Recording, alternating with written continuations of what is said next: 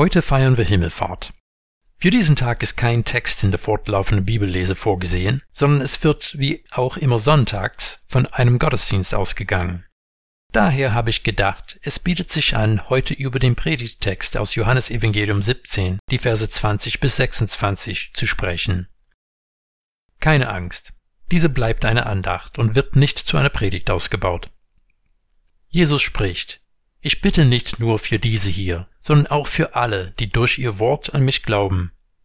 Alle sollen eins sein, wie du, Vater, in mir bist und ich in dir bin, sollen auch sie in uns sein, damit die Welt glaubt, dass du mich gesandt hast. Und ich habe ihnen die Herrlichkeit gegeben, die du mir gegeben hast, damit sie eins sind, wie wir eins sind, ich in ihnen und du in mir so sollen sie vollendet sein in der Einheit, damit die Welt erkennt, dass du mich gesandt hast und sie ebenso geliebt hast, wie du mich geliebt hast. Vater, ich will, dass alle, die du mir gegeben hast, dort bei mir sind, wo ich bin.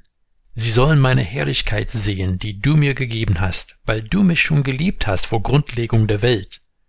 Gerechter Vater, die Welt hat dich nicht erkannt, ich aber habe dich erkannt, und sie haben erkannt, dass du mich gesandt hast. Ich habe ihnen deinen Namen kundgetan und werde ihn kundtun, damit die Liebe, mit der du mich geliebt hast, in ihnen ist und ich in ihnen bin. Diese Worte stammen von Jesu Gebet an dem Abend, bevor er gekreuzigt wurde. Es ist als das hohepriesterliche Gebet bekannt, weil unser hoher Priester, der nicht nur das Opfer für uns gebracht hat, sondern selbst das Opfer war, für all seine Jünger gebetet hat. Hier steht sein Gebet für die Einheit seiner Jünger im Fokus. Ich selber bin in einer Gemeindebewegung aufgewachsen, die sich am Anfang des 19. Jahrhunderts als Einheitsbewegung gegründet hat.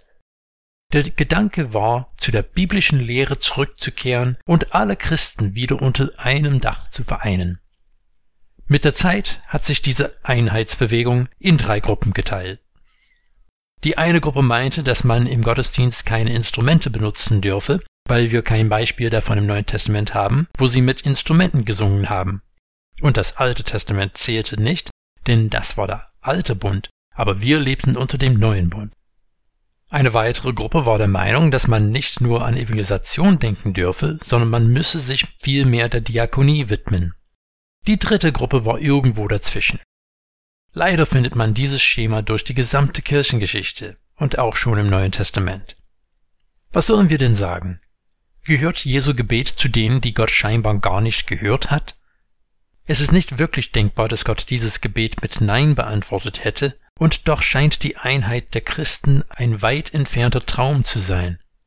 Davon abgesehen, dass es so einfach sein könnte, wenn nur alle es so sehen würden wie ich.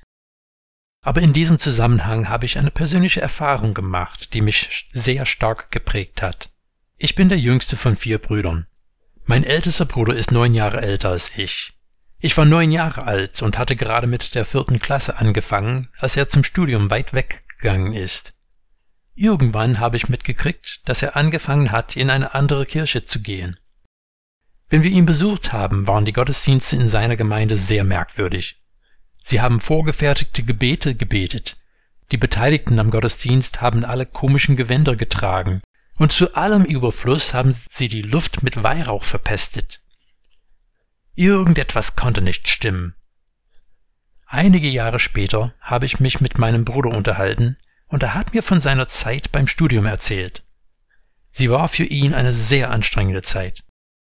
Er musste Tag für Tag erleben, wie sein Weltbild systematisch zerrupft wurde, und irgendwann wusste er gar nicht mehr, was er glauben sollte. Er ist verzweifelt auf die Suche gegangen und zu der Episkopalkirche gekommen. Kurz gefasst, er fand dort eine neue Art des Glaubens, die es ihm ermöglicht hat, seine Zerrissenheit zu überwinden.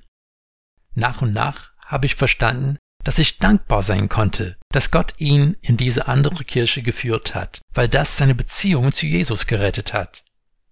Nach wie vor haben mein Bruder und ich sehr unterschiedliche Ansichten zu vielen Fragen, aber wir können in versöhnter Verschiedenheit leben, weil Jesus größer ist als unsere theologischen Unterschiede. Ich denke, der Wert dieser Einheit sollte nicht unterschätzt werden. Wenn wir darauf bestehen, dass alle dieselbe Meinung zu jedem Punkt haben müssen, natürlich meine, dann werden wir nicht weit kommen. Aber der Spruch ist nach wie vor wahr. Die Hauptsache ist, dass die Hauptsache die Hauptsache bleibt. Wir reduzieren es nicht auf den kleinsten gemeinsamen Nenner. Wir reduzieren es auf den größten gemeinsamen Nenner. Jesus. Und wenn wir gemeinsam auf Jesus hinweisen, dann werden Menschen ihn erkennen. Und wenn sie ihn erkennen, dann werden sie den Vater erkennen.